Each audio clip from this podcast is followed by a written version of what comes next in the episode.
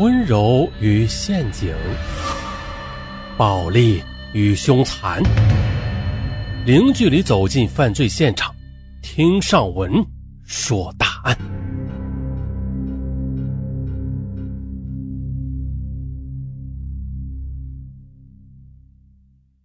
今天上文来说起小案子，这案子虽小，但上文觉得它挺曲折的，那上文值得一说，听友们呢也值得一听。故事的大概是这样的：一个少妇，她裸死在县城的池塘中。可究竟是游泳淹死，还是中毒而死，还是突发疾病呢？一九九二年，湖南某市下属的县城出了一件怪事这是一个靠近洞庭湖的县城，不是很发达，但人口倒也不少。快到春节了，县城各家各户都忙碌起来，大家都在添置年货，准备过节。一些在外地做生意或者打工的本乡人也陆续回到老家了，啊，就是在这一片幸福祥和的气氛下，一月十一日晚上，一个老汉却突然打电话报警。曹老汉说：“公安局吗？啊，是的，我们是公安局。哎呀，不得了了，出人命了！你们快来呀！嗯，怎么回事？您先不要着急，说清楚。哎呀，有个女人突然跳到池塘里，我跑过去把她拖上岸，但人一下子就死了。”真吓死我了！你们快来！民警推测这是自杀案件，便迅速赶到现场。现场在县城的边缘，一片稀稀落落的住宅区，这里多是一家家独立民房，有的是瓦房，有的是两层小楼。民房和民房之间相距几米，相互啊有些不高的围墙挡着。这个县城靠近洞庭湖，水网纵横，到处都是湖泊、河流、池塘。而住宅区附近有一条河，还有几个池塘。当民警赶到现场时，落水女人已经躺在池塘边了。她身上盖了两件衣服，遮住全身。除了曹老汉以外，旁边还站着十几名围观群众。民警掀开衣服，顿时吓了一大跳。原来呢，民警们认识这个少妇，她是县城里边卖早点的老板娘，叫做石彩萍。石彩萍大概三十一二岁的年纪。在县城有一家小店，主要是做早点生意。他本来是乡下村里的人，可十七八岁时就来到县城打工做早点。几年之后，他便同这家早点店的老板结婚，成为了老板娘。啊，到现在两人结婚也有十年了，生育有一儿一女。他们夫妻开店时间很长，大半个县城的人都认识他们，民警们自然也不例外呀。石彩萍的老公叫做吕辉，是个老实巴交的男人。平时吕辉只是在店里边做早点，招呼客人的工作，便交给漂亮又会说话的石彩萍负责了。小小的店面，除了夫妻两人之外，只有石彩萍的外甥女儿，就是一个十六岁的小姑娘帮忙，一共只有三个人。后来，也许是小地方卖早点实在是没有什么收入，大概在两年多前吧，吕辉便去省城找机会，在表哥的帮助下又开了个早点店。可惜啊。省城卖早点的太多了，什么花样的早点都有，那竞争更是激烈，这导致这个店赚钱也不多。啊赚钱不多就不多吧，可是还导致了吕辉和石彩萍夫妻分居。石彩萍带着两个孩子住在县城，丈夫则在省城。平时石彩萍一个人带着外甥女儿卖早点，招呼客人。啊，这么看来，石彩萍也是挺厉害的女人。在这里。因为民风原因，男人比较粗鲁，而石彩萍长得还不错，身材也很好，这样就免不得有些食客呀对她进行调笑，她却从容应对，不当回事。一些男人还会嘻嘻哈哈的当面讲一些荤话，比如啊，哎呀，你这么漂亮，还卖什么早点呢？哎，你别跟你老公了啊，跟我吧，你老公一年也回不来几次是吧？你一个人晚上是不是很无聊啊？哎，来找我。哎，哎对了，我看你这么前凸后翘的，不如去县城酒吧里陪人喝喝酒呗。我跟你说啊，一天赚的比你卖一个月的早点还赚的多呢。对于这些调笑，石彩萍毫不示弱，她反唇相讥，甚至笑着开口骂脏话，直骂的这些男人狼狈而走，这才算。啊，这个女人可不好惹。有一次呢，一个男人趁机在她身上摸了一把，石彩萍不干了。抓着男人的衣领破口大骂，当众扇了他两个耳光。男人见到石彩萍这么彪悍，急忙道歉赔礼，说自己是开玩笑的。可石彩萍不依不饶，一定要去派出所。男人无奈之下赔偿了五十元，这才算结束。要知道，当时县城普通人的月薪也就一百多元。还有一次啊，有一个地痞来吃早点，吃完不给钱，石彩萍去讨要，地痞反而伸手搂他的腰，石彩萍伸手推开地痞。这一推，把地痞推怒了。这小子一怒之下，便砸了几张桌子。没想到啊，石太平直接操起一把菜刀，对准地皮的头上就砍，让你打老娘的摊子！地皮做梦也没想到石太平敢动刀，吓得连忙向后退。石太平却不依不饶，上去又是一刀。地皮慌忙躲开呀！我的妈呀！地皮见石太平是真砍，不是装样子，吓得转身就跑。而石太平则拿着菜刀追砍出几十米。这才被围观群众给劝阻了。此后，这个地皮再也不敢来石彩平的摊子闹事就是因为这两件事石彩平在县城里也有些名气了。啊，自然呢，石彩平他不是什么坏人，也没有什么劣迹，他长得还算不错，身材性感，但文化程度很低，据说小学都没有毕业，谈吐比较粗俗。啊，虽然生意很忙，但石太平有空的时候也去县城的舞厅跳跳舞。她丈夫吕辉不会跳舞，从来不去舞厅。相反，石太平很喜欢跳舞，经常的换男舞伴。县城疯传，石太平同一些男舞伴有些不干不净的关系。不过这些都是小道的绯闻而已，谁也没有什么证据。啊，石太平介绍完毕了，咱们再回到案发现场。此时的石太平已经死去多时，他面目青紫，口鼻扭曲。可奇怪的是，石太平上身他穿着衣服，下身哎，却一丝不挂啊，连内裤都没有穿。民警先问曹老汉：“这到底是怎么回事？”曹老汉心神未定，结结巴巴的说：“呃，真是活见鬼了！我年纪大了，有三高，平时晚上就跟我老伴出门散步呢，呃，一两个小时吧，大概八点多，呃，我们呢走到这个池塘附近。”突然的，我就看到旁边石太平他家门房砰的一下被推开，当时吧隔得太远了也看不清，我只看到好像有个没穿裤子的女人冲了出来，她一下子就跳进池塘里，哎呦我吓了一大跳。那现在气温才四五度，池塘的水很冷的，怎么这时去游泳呢？结果这个女人下去扑腾了几下就没有声音了，我当时吃了一惊，对老伴说：“别是出事了，淹死人了怎么办？”老伴说：“瞎说，那这池塘才一米深，怎么可能淹死人呢？”我没有听他的，我三步就冲到池塘边，一把把他给拖了上来，前后也就十多秒钟吧。是石太平对吧？当时他死了没有？啊，对，就是石太平，他真的没有穿裤子，他就这么光着。我看着摸了他一下鼻子，他的呼吸很微弱，好像，反正我感觉吧，他好像就要断气了。我赶快的大喊救命！我老伴当时就在旁边，他看见石太平这么光着不能见人，就脱了衣服盖在他身上。几分钟之后，邻居们都陆续过来了。中医院的王医生也来了。王医生检查了一下，说他的呼吸脉搏都停了，救不了了，让我赶紧报警。我就跑到小卖部打公用电话了。那你说石太平是突然开门冲入池塘的？啊，是啊，当时他跑得还很快呢，就好像后面有人追一样。是谁追他？这我就不知道了，我没有看到有人追他。那从他跳下水到你救他上来，只有十几秒。啊，对呀，我和老伴就在池塘边，相距也就几米呢。这么短的时间，他应该不是淹死的，他怎么一下子就死了呢？呃，这我也不知道，反正吧，他上来就是半死的样子。刚开始他还有一点点气儿呢，后来就直接死了。你不会是瞎说吧？哎呦，天地良心呐，我说的都是真话。那我，哎，那我老伴可以作证的。其实呢，不用他老伴出面，也有很多邻居可以证明这曹老汉没有任何嫌疑。警方马上去了石彩平的家里，发现房门打开，家里却是空无一人。打听了邻居，这才知道石彩平平时做生意早出晚归，带着两个孩子很辛苦。现在呢，孩子已经放了寒假，都住在石彩平乡下的老家。这段时间，石彩平就一人独居。民警们检查了现场。家里财物没有任何丢失，只发现石彩萍的一件罩衣丢在床上，上面的扣子都掉了。石彩萍的床有些凌乱，但并没有发现什么其他异常。啊，当然也没有血迹。最后，民警们回到局里召开了案情分析会。啊，对于石彩萍神秘死亡，大家都觉得啊有些莫名其妙了。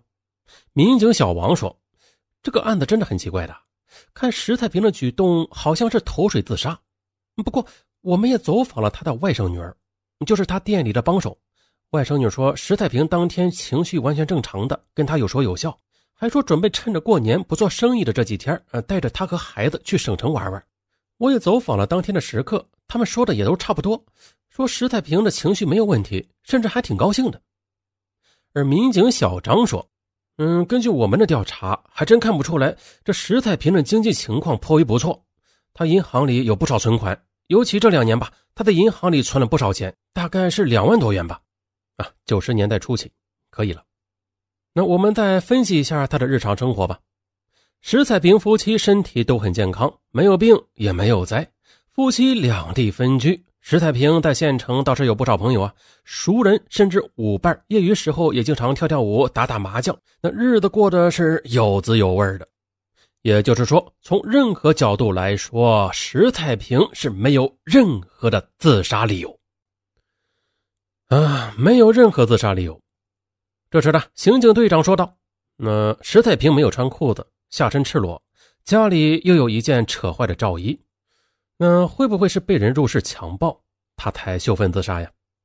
法医老冯说：“啊，不是，经过我们初步尸检，石太平没有被强暴，他曾经跳入水中，好在只有十几秒的，关键证据不能被冲掉。我们又经过擦拭物的检验，也没有发现男人的液体，这不是强奸案。”民警小张又说：“退一步来说说吧。”就算是石太平被强暴后自杀，那他也不该选择门口这个池塘呀。池塘水深只有一米，这太浅了。根据我们的调查，石太平从小就在洞庭湖里游泳，水性还很好呢。那以他的游泳技术，跳入这种小的池塘，无论如何也死不掉的，这不符合逻辑。啊，对，也是。老方，石太平的死因究竟是什么呀？我们也检查过了。石彩萍身上没有任何外伤，她不像是外力致死的。我们推测是突发疾病，比如是什么心脏病啊、心脑血管疾病之类的。嗯，现在最有可能的是石彩平在家中入厕的时候突发疾病，他身体极度不适，自己又是独居，石彩平便顾不上穿裤子，冲到门外试图呼救，误入池塘内的。不过具体是什么病，那还需要解剖之后才能确定。啊，对了，目前石太平的父母不同意解剖尸体呢，我们还得说服这两个老人。可是民警小王说：“老冯说的有一定道理啊，但是我不同意这个判断。石太平的外裤和内裤都丢在床上的，这一看就是他自己脱下来的。我也没听说过女人上厕所会将所有的裤子都脱光的呀，所以我看很可能还是强奸。”你们年轻人懂什么呀？你说强奸，那我现在告诉你吧，石太平身上没有任何的强奸痕迹。至于他为什么没有穿裤子，说不定是他有什么妇科病，正在用洗液清洗呢。他自己把内裤外裤都脱了，这谁知道啊？那办案要看大的方面，不能钻牛角尖嗯，这么一来，民警小王他不敢再说什么了。案情就是现在这样。现在最关键的要确认这石彩萍的死因啊，需要解剖。可当地乡下风俗是人必须完整入土，绝对不能解剖，不然死了也不得安宁。无论警方如何劝说，石彩萍父母就是不同意解剖。那这种情况下该怎么办呀？无法确定石彩萍死因，这案件就无法有进展。嗯，自然的，如果试图大事化小，小事化了。民警完全可以认定是突发疾病死亡啊，皆大欢喜嘛，连立案都不需要。不过，这个刑警队长还是颇有职业责任感的。嗯，出于职业的敏感，刑警队长总觉得这案子有什么问题，所以呢，他不同意认定为意外。而就在此时，石太平的丈夫吕辉突然从省城回到县城，他找到刑警队长，说吧，你找我有什么事啊？我有个情况，我考虑了很久。我还是决定同你们说一说。虽说家丑不能外扬，那既然都出了人命，我也不能不说了。你说什么？哎，你说一下怎么回事？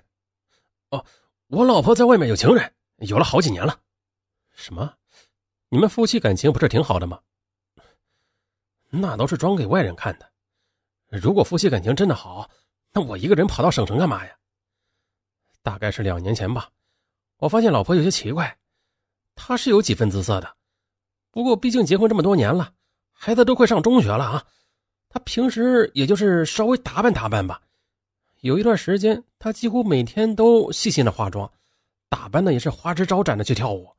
你们也知道，我这人老实内向，平时就是在店里埋头做事也不怎么同人接触。那外面的事情基本都是他在张罗，所以平时我也不管他的什么事情。那他跳舞、打牌都由他吧。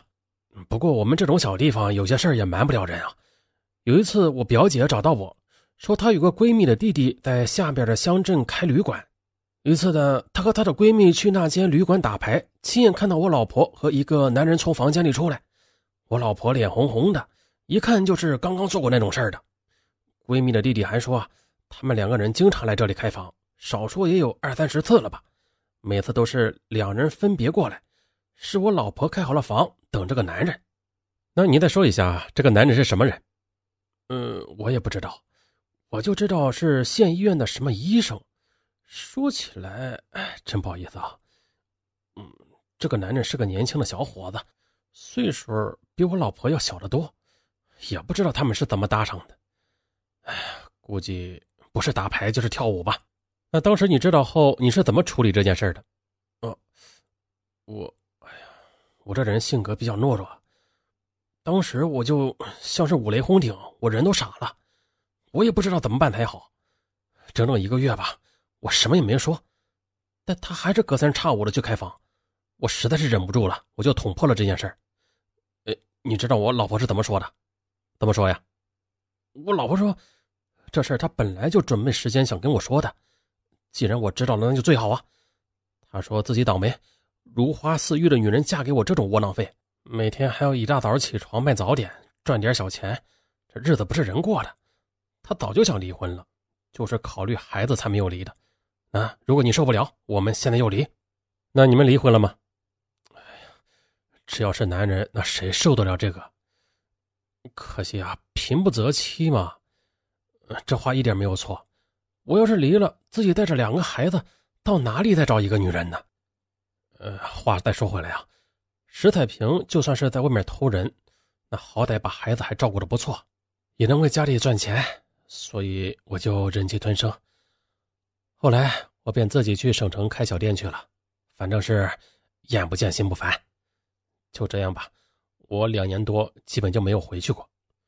可是的，我刚走几个月，表姐又打电话给我说，说她老公好友的老婆在县医院妇产科做护士，她看到我老婆由外甥女陪着来做人流手术，做完之后，一个陌生男人接他们走了。那我已经有大半年没有碰她了，这孩子肯定不是我的。我曾经回家闹过一次的，但是我老婆说大不了就离婚，还说那我现在屁事不管，两个孩子都由他照顾，很容易吗？哎呀，我没法子，只能要走了。结果呀，我老婆就出事了。那就算是你老婆有情人，这也不能说明什么呀。那不是啊，吵架的时候他说过几句话，我现在觉得很可疑。他骂我没有用，说老娘不但能玩小伙子。还能从他身上捞钱呢，上万我都能搞得到啊！你这个没用的男人，你都不配为老娘提鞋。我告诉你，我不但吃定你了啊，外边的男人我也能玩着他团团转。上次回家收拾东西，无意中就看到我老婆的一张存折，上面竟然是一万元整。那他卖早点的，每个月也就赚点小钱所以这一万元就很可疑。这钱哪里来的？我最了解我老婆了，恐怕是从哪个男人那里搞来的呗。普通人会把这么多钱给人吗？我看我老婆肯定是骗，或者是敲诈。啊，现在他突然死了，或许就是同被敲诈的这个情人有关系。嗯，对，你说的确实有可能。不过不对你老婆验尸，那我们就不能确定死因的。这样吧，你要帮助我们说服他的父母同意验尸，要不然那这个案子恐怕就不了了之了。是这样的，现在局里很多人都认为你老婆是突发疾病死的，而我也是顶着压力在做这件事情。你呢，一定要配合。哦，这样啊，啊行，那我试试看吧。接着，吕辉还是有点办法的啊。他和岳父岳母的关系一直很好，反复的说理劝说，指出石太平很有可能是遇害的。石太平才三十出头啊，就这样死了，不行，得为他讨回公道。吕辉苦口婆心的劝说了几天，最终说服了岳父岳母同意尸检。于是呢，法医老杨对石彩平进行了尸检，发现死者器官有异乎寻常的鲜红色，嗯，似乎是中毒。除此以外，石彩平的身体很健康，没有任何疾病啊，更别说是心脏病了。老杨他有些吃惊啊，本来他以为石彩平死于疾病，看来是判断错误了。于是相关组织和体液送到省里进行毒物鉴定，结果是氰化物中毒。不过石彩平的胃部却没有氰化物的痕迹，他不是被人投毒吃下去的。嗯，那常见的氰化物中毒啊，还可能是注射、喷射。或者是骗受害人长期用体表接触氰化物，但氰化物中毒那都是必须存在身体接触的。老杨和省里来的法医花费了好几天时间，一寸寸的检查尸体，啊，并没有发现任何的针孔和皮肤接触氰化物的痕迹。这见鬼了啊！从现在的证据来看，石太平他就是死于氰化物中毒。那即便是中国最顶尖的法医，也无法找到凶手是如何下毒。现在可以肯定的是啊，凶手不是让石太平吃下的，也不是采用注射、喷射氰化物的液体方法将他毒死的。那石彩平体表也没有任何氰化物长期接触的痕迹。哎，那还有什么方法下毒啊？对不起，根本没有。照目前来看，是没有任何方法在下毒。这边刑警队长倒是有所突破。刑警队长盘问了曾经陪石彩平一起去做人流的外甥女，外甥女吞吞吐吐的告诉警察：“我姨妈的情人叫做汤守峰，是县医院的外科医生。他岁数不大，也就二十四五岁吧。大概是两年前，他俩是在一次跳舞的时候认识的。这个小伙子很帅的。”人呢也比较正派，比如平时一些男舞客同女人跳舞时都会趁机揩油啊，贴得很近。但汤守峰跳舞很规矩，一看就很嫩。就这样，他被我嫂子看上了。再就是我嫂子看起来虽然很正经，但为人其实很风骚的。她曾经同两个机关干部开过房，后来向他们每人都要了一大笔钱。你的姨妈都是两个孩子的人了，她为什么还会这么做？啊，于是她就喜欢和男人这么玩。觉得我姨父太没有用，还有就是为了钱呗。你们也知道，卖早点才能赚几个钱呢，哪有这样来钱快？我姨妈说，这些男人都是有身份的人，占了女人的便宜以后，唯恐丑闻败露，他就会愿意给钱。他从两个男人身上搞到钱的，抵得上炸二十年油条了。这次他要对汤守峰故技重施，两人很快就搭上了。我姨妈带着他去喝酒，两人喝到半醉，一起去开了房。这次不知道怎么回事我姨父好像知道了，他们夫妻就闹翻了。我姨父去了省城，汤守峰有时候直接去我姨妈家里过夜。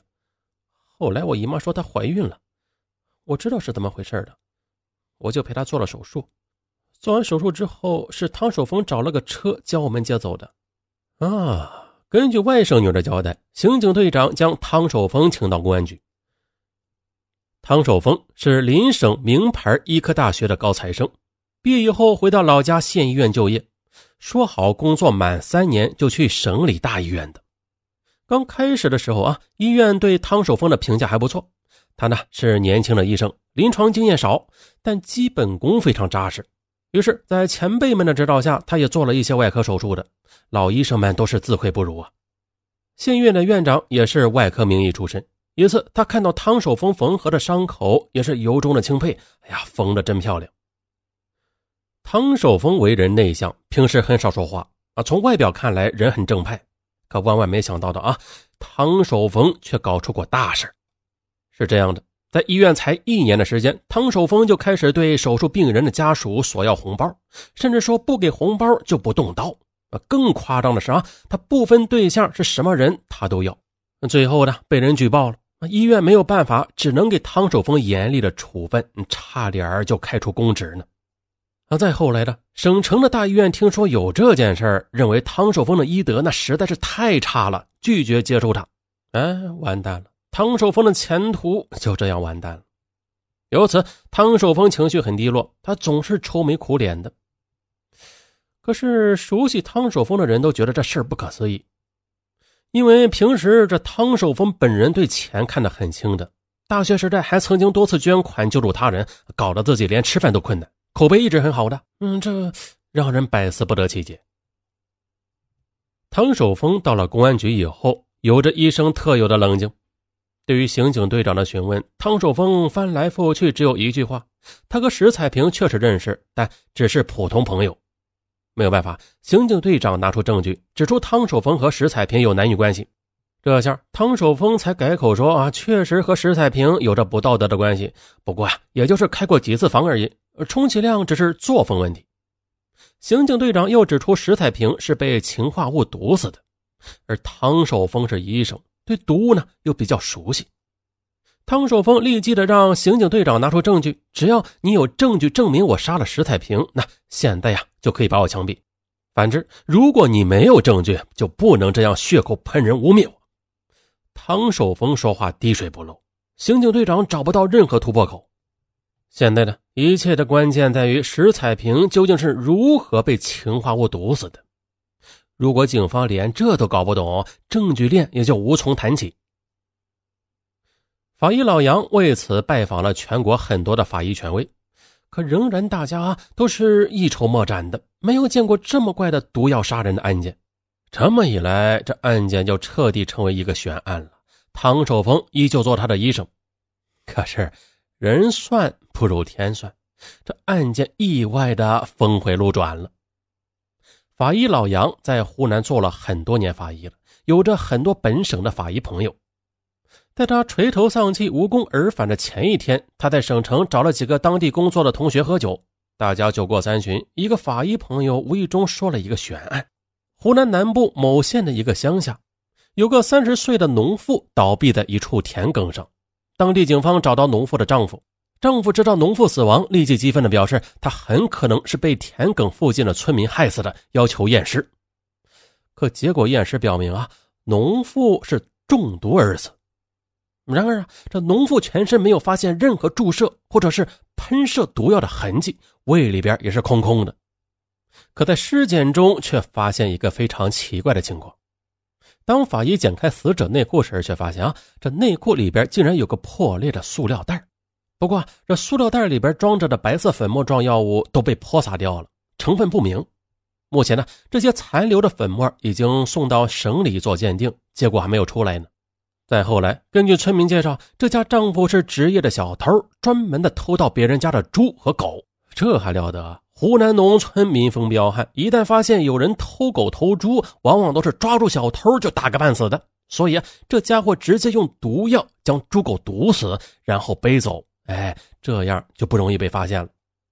可偷猪的时候啊，一个人往往扛不动，那小偷就让他老婆，也就是那个农妇去帮忙。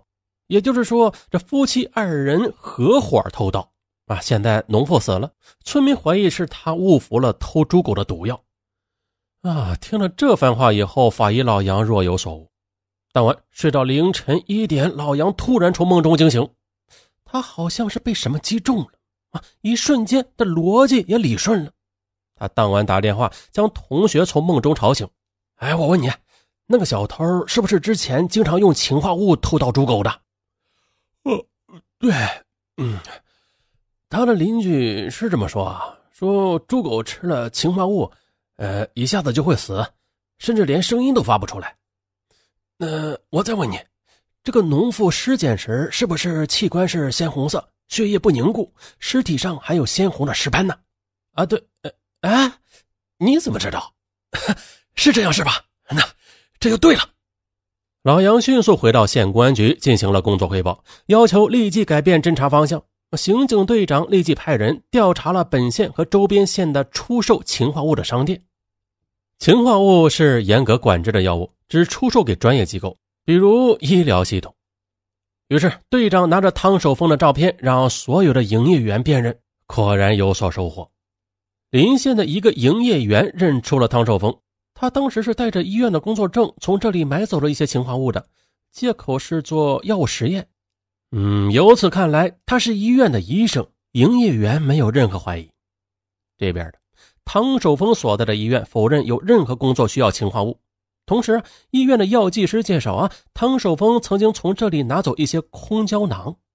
然而呢，这些只能证明汤守峰有下毒的能力，但仍然要找出他下毒的手段的，不然的话，那证据链最关键的一环就缺失了，不能给他定罪。接着，法医老杨立即进行了第二次尸检，期间终于有了重大的突破，确认了自己的推测。由此一来，整个证据链也完成了。接着，胸有成竹的刑警队长再次提审了汤守峰：“你说说，你是怎么毒死情妇佘太平的？”“不是，我都说过和我没有关系了。”“哼，你以为你利用自己的专业知识杀人，我们就拿你没有办法了吗？”“你看看。”唐守峰接过一份文件，可是没看几眼就，哎呀，瘫倒在了椅子上。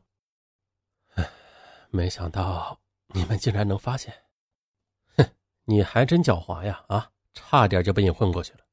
如果不是湖南有个农妇因为同样的原因意外死了，我们还真的破不了案呢。哼，说吧，从头说说吧。行，我说。到了这个地步，我也没有什么好隐瞒的了。你们也都知道了，其实我也是受害者。大概两年多前吧，我结束了实习。回到老家的县医院，当时我是二十三岁，也没有什么社会经验。我一个人租了房子住在县城。我们学外科的很少有女生的，所以我在大学也没有谈过恋爱。我只是参加过大学的交谊舞俱乐部，我对跳舞很感兴趣。到了县城之后，我平时无聊就去舞厅跳跳舞。石彩萍她是舞厅之花，大概三十岁吧。男人们都争着请她跳舞，后来她看到我以后，便主动请我跳舞。一来二往的，我们就认识了。石彩萍是我们乡下的，她很有几分姿色，又性感，性格爽朗。我从小就喜欢这种类型的女人。大家接触久了，我就有些心动，想占她一些便宜。说来可笑啊，我用大学听到的方法去钓他，可没想到。他比小鱼还容易钓，很快就和我开房了。说起来不怕你们笑话，当时我还是处男呢，根本不是我玩他，是他玩我，真他妈悲催！大点声说，嘟囔啥呢？说，你们是怎么翻的脸？和我发生关系之后，他就讹上了我，他不断的向我要东西，每次和他开房以后。他都会用各种的名义向我借钱要钱。我是个小医生，收入又不高，每个月的工资全部给他还不够。最关键的是，他是少妇，我是毛头小伙子。我渐渐的觉得我自己的身体有些吃不消了。我还觉得这个女人挺可怕的，她文化程度不高，很多字儿都不认识呢，可智商却不低。他不是善类，做事很辣。比我厉害的多了。再后来，我就开始想要疏远他，可谁知道，他说留下了我们开房的证据。后来的他又说留下了为我打胎的证据。如果我不给钱的话，他就把这些证据交给我领导。嗯，那你就去医院搞钱了是吧？你也知道，我们医院不能失业的，离开公立医院就等于判我死刑。我很害怕他的要挟，我是走投无路。唯一的办法就是要红包了。开始我只暗示病人给红包，有些病人不给，再有一些假装没有听懂。可是这个女人的胃口实在是太大了，她越要越多，我没有办法，只能直接伸手要红包了。后来你们也知道了，我因为要红包被告发了，前途全没了。我真的很恨他，可是。没想到，他还继续勒索我。我说：“现在钱是没了，前途也没了。还有什么好怕的啊？随便他去举报吧。他见我突然这么说，态度也变了。他说他想清楚了，干脆离婚，同我结婚。之前的钱就算是我们两个人的，他会把孩子交给前夫，从此跟我好好过，还说要给我生猴子来补偿我。亏我受了这么多年的高等教育，智商居然还不如他一半。他这么一说，我就信以为真了，决定和他结婚。虽然他比我大七八岁。我有个亲姐姐，之前公费留学去了美国。我姐姐很孝顺，她在美国省吃俭用，三十多岁了还没有结婚，但是却寄回来一大笔钱给我父母养老。我父母说自己不需要那么多钱，那这钱干脆留给你弟弟娶媳妇儿吧。我姐姐也同意了，但是我不同意。我说怎么也不能用父母养老的钱来结婚。有一次的，我对石太平说了这件事儿，可是说者无心，听者有意。那段时间他对我特别的好，我也经常去他家里过夜。他借口结婚需要钱，还说要和我在县城开一个大的饭店。当时我就像是鬼迷心窍一样。把我父母那笔养老钱就交给了他，连借条都没有写。后来，我询问他什么时候结婚，他就百般的推脱。我也不是傻瓜，我知道我又被他骗了。于是我设法向他要钱，结果呢，他就换成一副凶恶的嘴脸，说：“谁拿你钱的？你好好说话。你要是凶的话，老娘根本不承认有这事儿。”当时我愤怒至极，我自己的钱被骗光了，前途也没了，结婚又没有指望，啊，现在连父母的养老钱都没了，所以，我决定要报复他。不过这个女人可不好惹，她是个泼妇，什么事情都能做得出来。我听说她曾经拿着菜刀追着地皮从街头砍到街尾，这种女人我是对付不了的。后来我把心一横，干脆将他干掉，一了百了。别以为读书人都是软蛋，我们也敢杀人的，只是不用舞刀弄枪而已。那你说一下，你是怎么用氰化物将他杀死的？就是刚才你递给我的那个文件上说的一样。我是医生，大学时候学过毒物学的，我对氰化物很了解。在大学的时候。我们宿舍的几个舍友都是高材生。夜晚无聊时就讨论怎么毒死人于无形，提到了这种方法。于是，我到临县购买了氰化物，又从本院的药剂师那里搞到一些空胶囊。我自己回去将氰化物灌了进去，一切准备完毕，我就下手了。继续说，怎么动的手？当天晚上，我到石太平家里过夜，我假装和他在床上亲热，将他裤子都脱了，趁着他不备，我将那枚氰化物的胶囊塞进他阴道里。当时他吃了一惊，问我是什么东西。我说：“我同学从香港带来的春药，很有效的，一会儿就见效。”石太平他居然就这样相信了。还没过几分钟，他就说下面感到不舒服，就像是抹了辣椒。我又骗他说：“啊，这是药力发作了，啊，你再等一会儿。”又过了一两分钟，他突然说心里不好过，唰的一下就坐了起来。坐起来之后，他说好闷呐，胸口闷得喘不过气来。说罢，他用力扯掉自己的衣服，一下子把罩衣扯掉，整整一排扣子都掉了，可见他的力气有多大。很快的，我看他脸色变了，呼吸变得非常急速，我知道毒性发作了。但是，我怕他死前袭击我，我赶快向后退了几步。此时他已经非常难受，顾不上我了。他喊：“不行，不行，我要去洗掉它，太难受了。”说罢，他突然就冲了出去，下身什么都没有穿。他是想去洗掉那所谓的春药的。我就这样看着他一下子跳入池塘，随后就倒下不动了。接着，好像有人跳下去救他，我怕被人发现，我急忙从他家的小门溜走了。我当时本来是准备等他毒发死掉之后，再将胶囊的碎片尽量的取出来带走的。那这样的话就神不知鬼不觉了。可是啊，没想到他竟然冲了出去。多少留下了些证据的。话说回来，我认为法医都是草包，都是做不成医生的人才会干这个。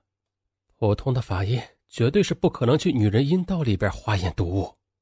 我石太平怎么死的，你们永远也发现不了。对了，你们到底是怎么知道的？哼，那是你运气不好，无巧不成书。湖南也出现过类似的事情。原来呢，他们农妇二人带着氰化物去偷猪，结果刚进猪圈就被人发现了。这里人抓住小偷都是朝死里打，这夫妻二人吓得就分头逃跑了。装氰化物的小塑料袋就在农妇的身上，跑着跑着呢，看有人追来了，他害怕挨打呀，赶忙的想将氰化物处理掉。说来呀，也是他贪心，本来朝田埂上这么一扔，哎，就没事了。这氰化物粉末肯定很贵呀。还不容易搞到，他舍不得丢掉啊，就藏在了内裤里边。他自作聪明，认为呢，就算被人捉住，那村民们也不会搜女人的内裤。可是啊，在稍后逃跑的时候，他把这袋氰化物的包装给磨破了，氰化物粉末漏了出来，混入体液，进入阴道黏膜。可是他本人根本不知道啊，就这样跑着跑着，突然就毒毙身亡。于是这才有了第二次验尸。杨法医他发现石彩萍阴道里同样有氰化物，还发现胶囊的碎片，而无论是氰化物还是胶囊，都同汤守峰购买和从医院拿走的吻合。当然了，如果不是农妇这件事儿，哎，确实啊，做梦也想不到会在女人的这里下毒。而正常的验尸啊，只是检查阴道里有没有强奸的痕迹，啊，其他都不会检查。好了。你现在还有什么好说的？没有了，杀人偿命吧。我这一生真失败，被一个少妇玩到去杀人，这么巧妙的杀人手法又被你们识破了，天意吧。我也服了。那至于汤守峰最后有没有被枪毙，时间久远，已经无法查证。嗯，但是啊。这种杀人的方法确实是闻所未闻啊！大家听说过吗？好了，今天就到这里啊！喜欢听上文说档案的朋友，可以点击关注、点击订阅、多多留言、多多转发啊！上文感谢大家，咱们下期不见不散。